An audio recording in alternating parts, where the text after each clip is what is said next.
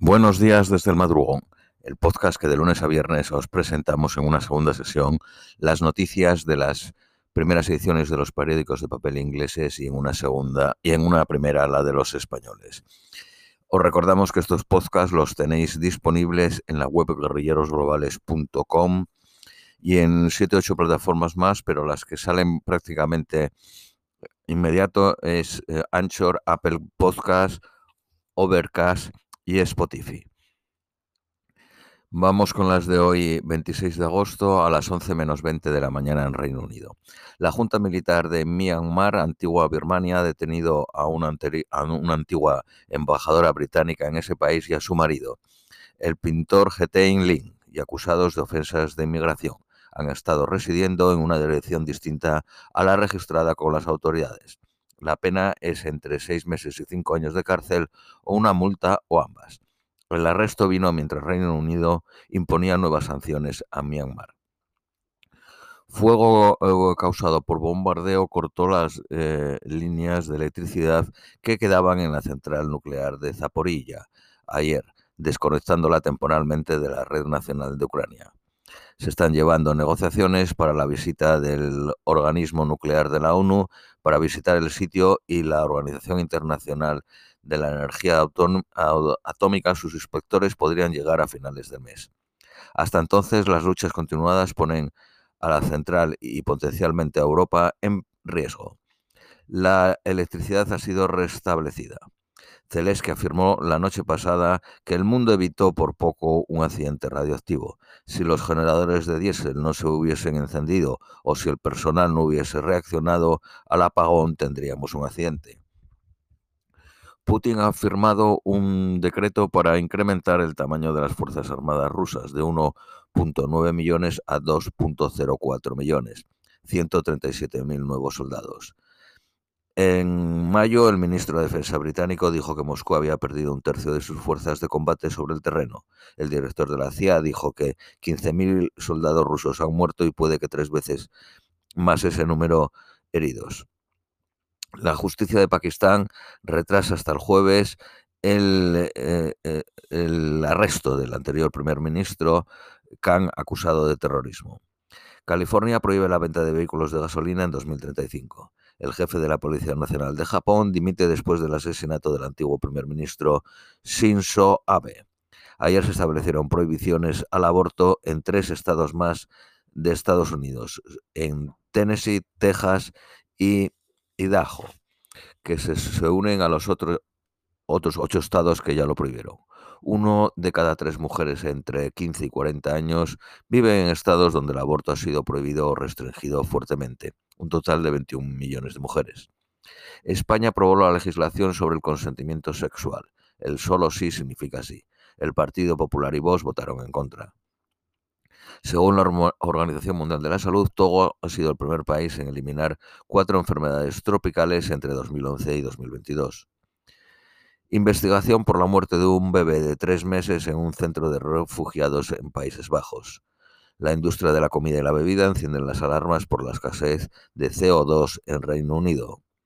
Harbour Energy, el productor más grande de petróleo y gas del Mar del Norte, ha sido la última compañía de informar de sus beneficios, 1.300 millones de libras en los primeros seis meses del año. Los supermercados Asda dicen que los hogares están 160 libras peor este julio que el de hace un año. El líder del Partido Laborista está planeando un viaje a, Kiev a finales de otoño en un movimiento para aumentar sus relaciones con el gobierno de, Kiev. Sony está aumentando el precio de la PlayStation 5 un 20% en todos los mercados excepto Estados Unidos.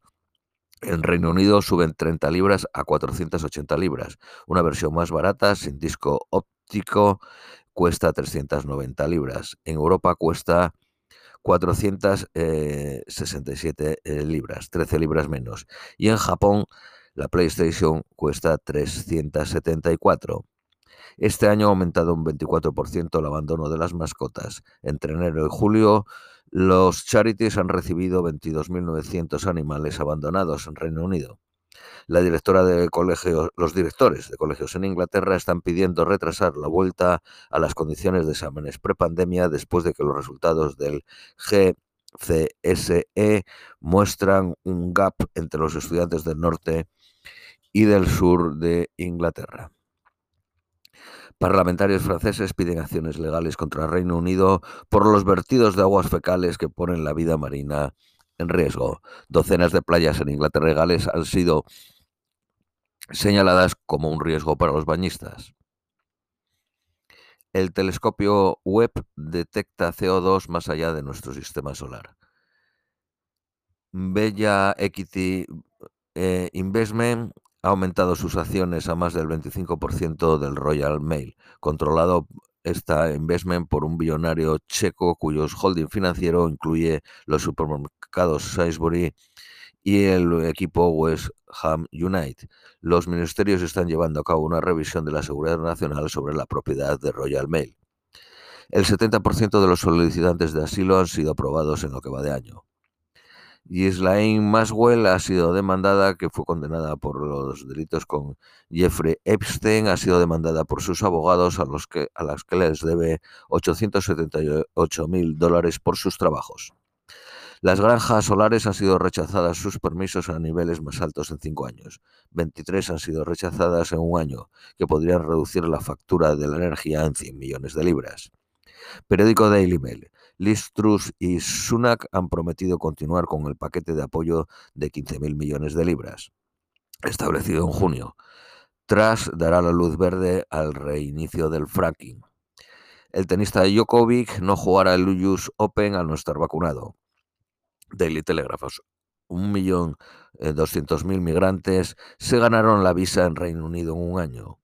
Muestras de roca de Marte podrían mostrar señales de vida los impuestos que, se consiguen por el petróleo del Mar del Norte podrían subir de 3.500 millones de libras a 13.000 millones y ayudar a Escocia a conseguir su independencia. Periódico The Independent. Liz Truth eh, dice que fue un error cerrar los colegios durante el confinamiento.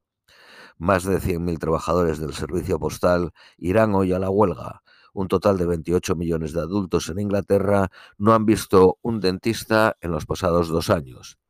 Pakistán pide ayuda después de las, de las inundaciones por las lluvias monzónicas matasen a 900 personas.